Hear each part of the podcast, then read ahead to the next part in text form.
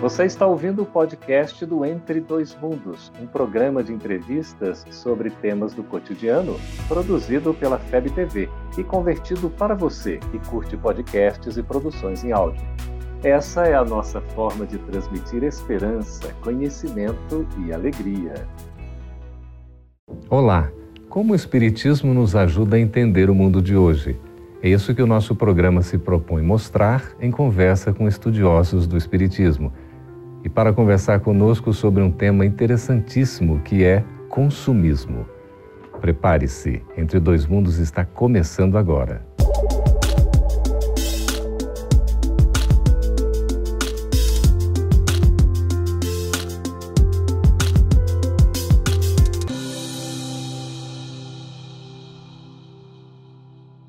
Comprar é um verbo que a gente utiliza cada vez mais atualmente até que ponto comprar passa a ser um consumismo e a gente consome o que de fato não é necessário, o que é supérfluo.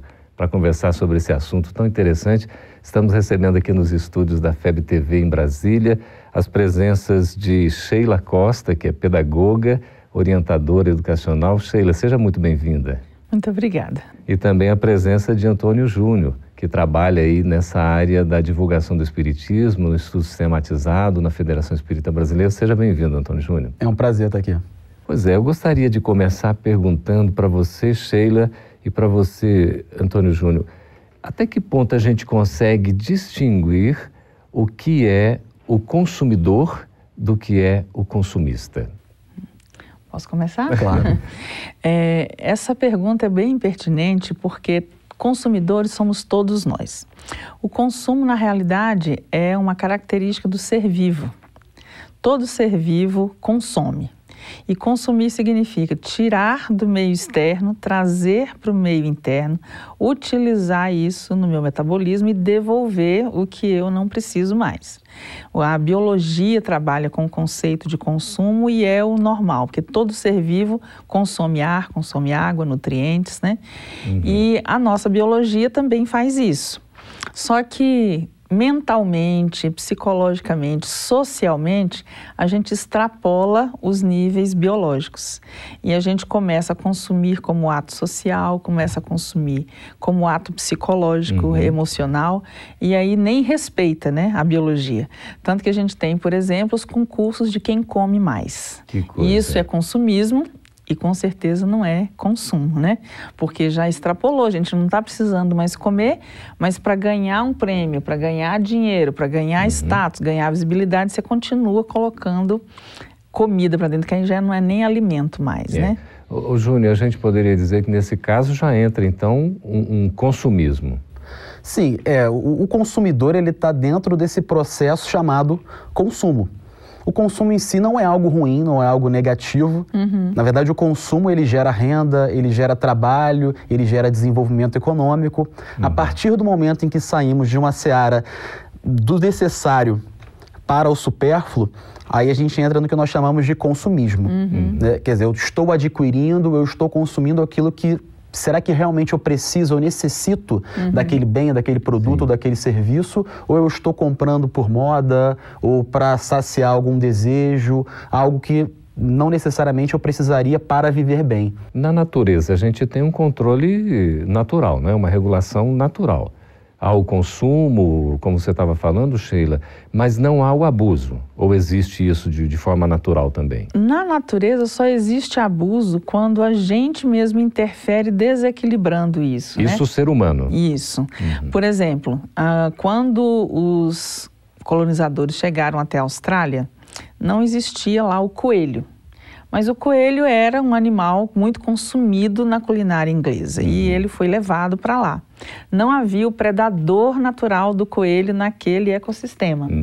Então ele cresceu abusivamente né, uhum. e se tornou uma praga, tanto uhum. que ele já uhum. estava competindo com os seres humanos por causa do alimento. Uhum. Então o que, que aconteceu? Nós mesmos desequilibramos. Uhum. A natureza por si própria, ela é regulada pelas leis naturais, né? E se autorregula. E se autorregula. Mas o ser humano tem o livre-arbítrio. E aí é que começa o problema, porque nem sempre a gente utiliza o livre-arbítrio para manter o equilíbrio, uhum. mas para alterar esse equilíbrio. Até que ponto a gente pode dizer que o ser humano entra num consumismo que seria o abusivo? Ele passou do limite, Antônio Júnior.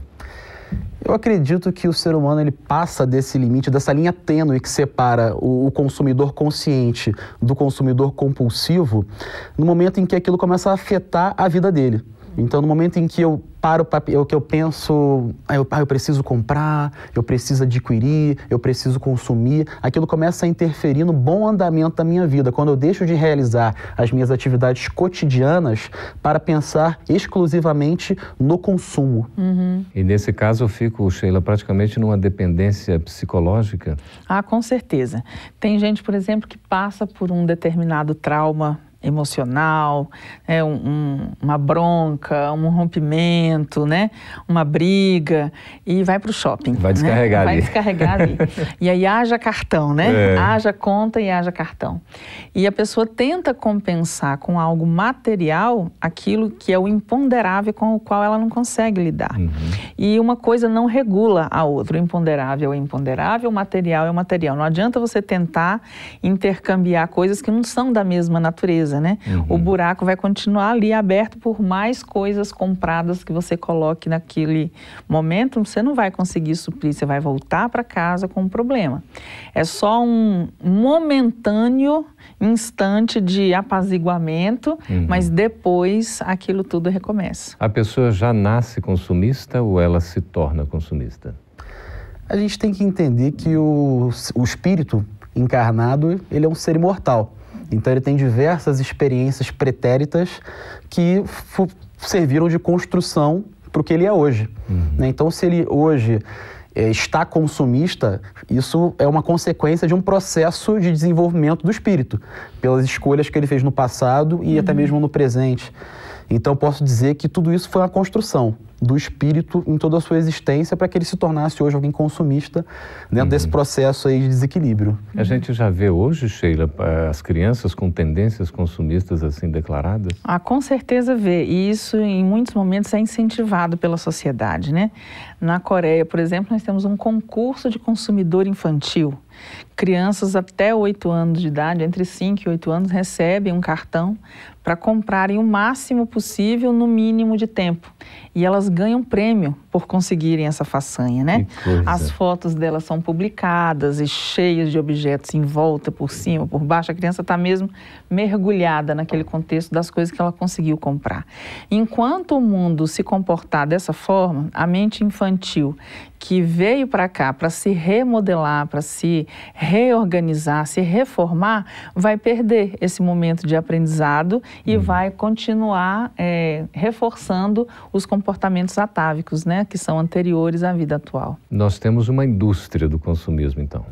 Sim, nós vivemos na chamada sociedade de consumo, né, onde dentro de uma sociedade capitalista, se estimula que, que, o, que o ser humano, que o consumidor compre, que ele adquira. Então, nós vivemos num meio onde eu ligo a televisão e eu vejo propaganda. Ah, você precisa atingir determinado padrão de beleza, você precisa possuir determinado produto uhum. para ser feliz. Uhum. Então, existe, na verdade, uma grande confusão do conceito de felicidade. É. O que é a felicidade? O a é? felicidade é? é? o ser ou a felicidade é o ter? Uhum.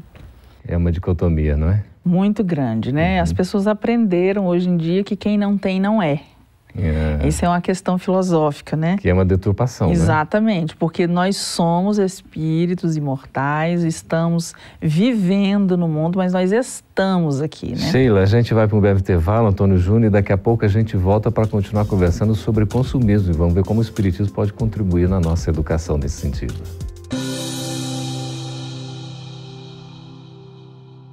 Estamos de volta conversando sobre consumismo, a questão de a gente comprar e mais comprar até o que não tem nada a ver com a nossa necessidade.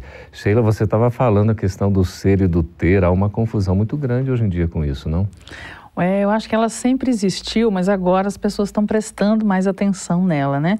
A gente sabe que os grandes reinados, as grandes nações, as grandes instituições são muito centradas no ter, né? Uhum. O que é que nós temos de prédio, de benefício, de dinheiro, de lastro, de doação, de poder, né? Uhum. E nós que estamos agora fazendo essa transição para mundo de regeneração, precisamos nos concentrar no ser, né?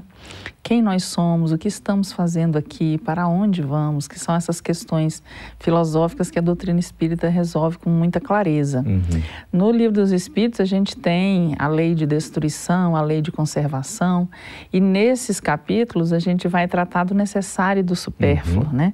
O que, que é necessário e o que, que é supérfluo. O que é? Júnior, para nós aí, o que, que é necessário, afinal de contas, e o que é supérfluo? O que, que é necessário para o espírito encarnado? É aquilo que vai suprir as suas necessidades naturais para bem viver a vida. Então, o que, que é essencial para que eu possa viver bem como indivíduo ou com a minha família? Uhum. E o supérfluo seria aquilo que eu não necessariamente precisaria para viver. Então, é um algo mais, é, é algo que eu não preciso para viver bem. Uhum cria-se uma, uma, uma, necessidade fictícia, Sheila. É, quando a gente vai acreditando que necessita de alguma coisa que a gente deseja, hum. aí vira a confusão, né? uhum. né? Porque existe a necessidade e existe o desejo. Qual é o papel do consumismo hoje das instituições que fazem publicidade e propaganda de uma maneira muito acelerada?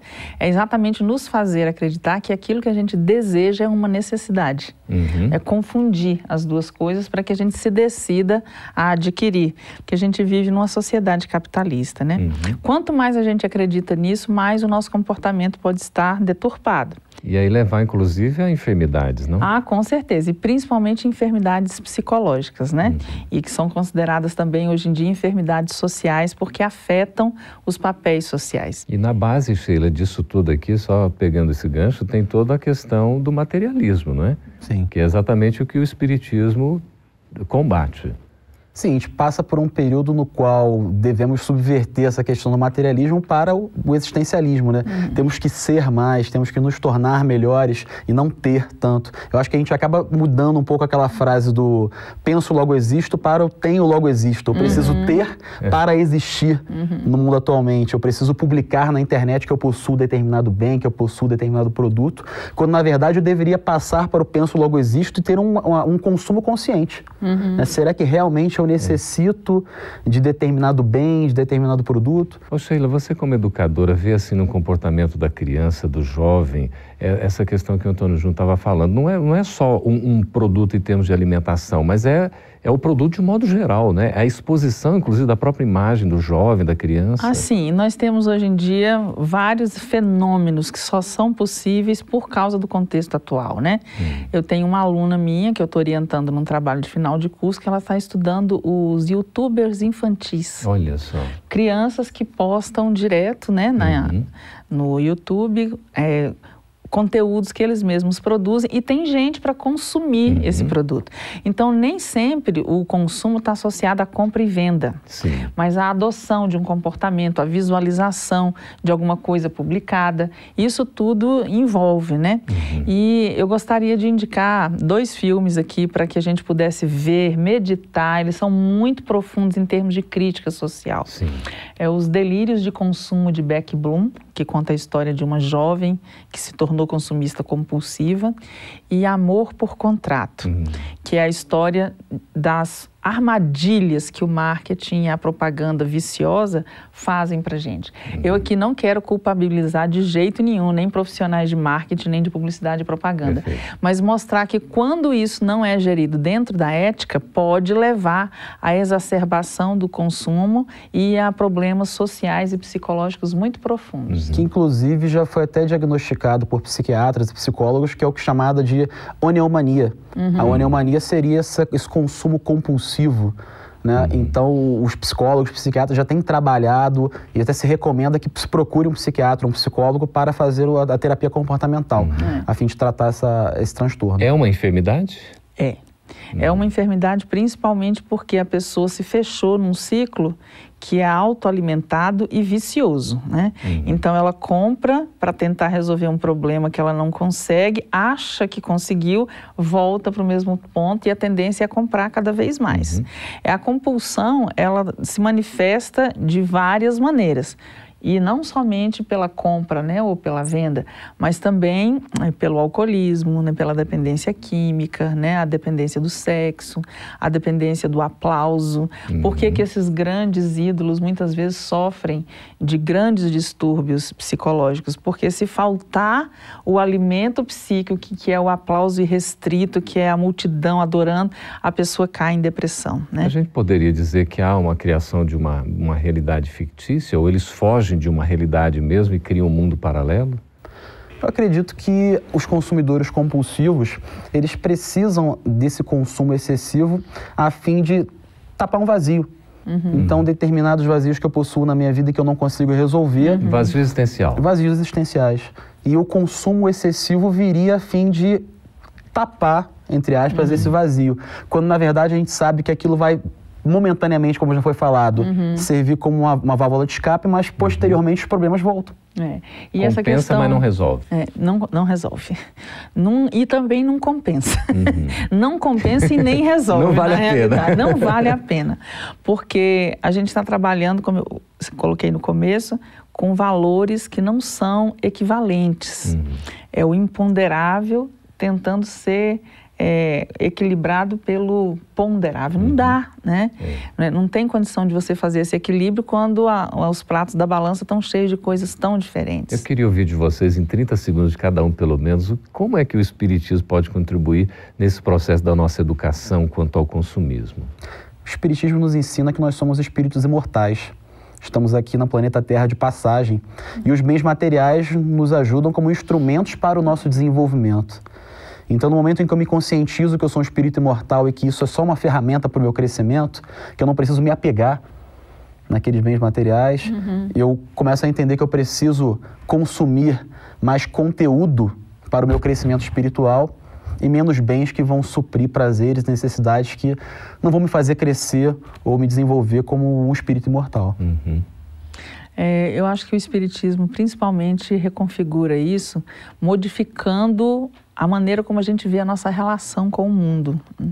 Se nós acreditamos que estamos aqui no mundo para nos aperfeiçoarmos interiormente, espiritualmente, de uma maneira profunda, as coisas do mundo vão chamar menos a nossa atenção e a gente vai tender a se envolver menos com elas e a gerar menos expectativas com relação à posse do que quanto ao usufruto, né? Porque na realidade nós não possuímos nada, nós somos só usufrutuários. E né? a gente vai trabalhar a verdadeira propriedade, não é? Exato. São os valores uhum. reais uhum. que nós, como espírito, levamos, não é isso? Uhum. É, exatamente. Olha só, estamos conversando com Sheila, com o Antônio Júnior sobre esse assunto tão interessante.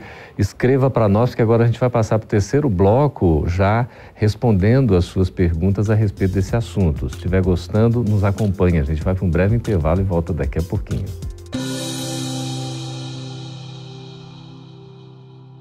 Estamos de volta com Entre Dois Mundos, agora para responder as suas perguntas sobre o assunto consumismo. A Cláudia Ferraz, de Brasília, no DF, Antônio Júnior, ela pergunta assim: Eu amo fazer compras no shopping. Muitas vezes compro sem poder. Será que estou sendo induzida pelos meus obsessores? Eu acho que os espíritas, no geral, gostam muito de culpabilizar os obsessores. quando, na verdade, a gente sabe que a decisão final é nossa, uhum. é individual. Né? A gente também não pode é, tornar o termo consumo como algo muito negativo. Sim. O consumo ele traz desenvolvimento, ele gera renda, ele gera trabalho, ele é importante. Mas de que forma eu, espírito encarnado, posso diagnosticar que eu estou com um problema? que esse consumo deixou de ser um consumo consciente e se tornou um consumo, um consumismo, um consumo compulsivo. Uhum.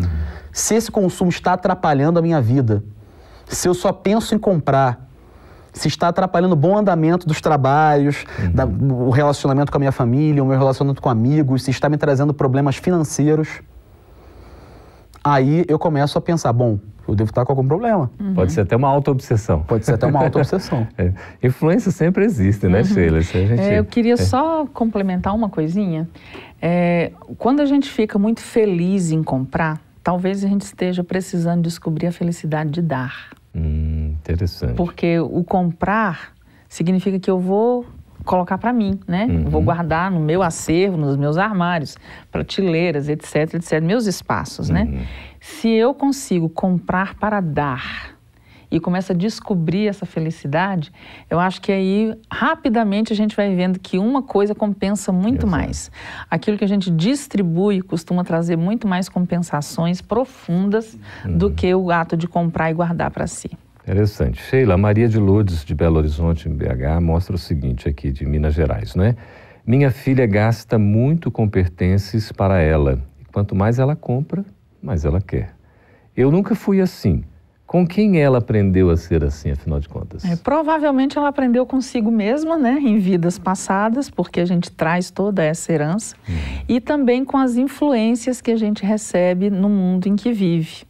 O nosso mundo é muito cheio de apelos, né? Uhum. E por isso a influência da família tem que ser um equilibrador nesse processo de encantamento que o mundo capitalista faz girando em torno do consumo. Uhum. Quanto mais equilibrada for a família nesse aspecto, mais chances o espírito tem de aprender. Mas chega uma hora em que os pais já não têm como ficar influenciando muito. Né? Já deu tudo que podia, já fez tudo que daria para fazer e a pessoa está no seu processo de decisão. Uhum. Então, ia orar muito e procurar um. envolver a pessoa no convívio com gente que passa por dificuldades. Uhum. Porque com as minhas filhas, mesmo eu percebi que isso funcionou de uma maneira muito boa. A partir do momento em que o convívio com essas pessoas, numa situação de risco social, financeiro, emocional, de todos os jeitos, ela foi ficando cada vez mais frequente, elas também foram equilibrando esses processos com elas uhum. mesmas e hoje em dia está tudo bem tranquilo, graças a Deus. Só, só complementando também o que a Sheila está colocando, achei interessante que você falou que você em determinado momento percebeu isso nas suas filhas e tratou de dar uma solução é. para aquele problema. Uhum. Né? Então, isso reforça a importância que o pai e a mãe têm nesse processo de educação. Uhum. Educação financeira, uhum. educação para o consumo consciente. Uhum. É, Não é podemos um deixar papéis... solto, né? Sermos alheios. Tem que Exatamente. haver um processo de educação. Aqui, Antônio Júnior, é o Marcos Paulo de Serra, no Espírito Santo. Essa obsessão por tanto querer adquirir bens para si pode ser até um caso, por exemplo, de depressão?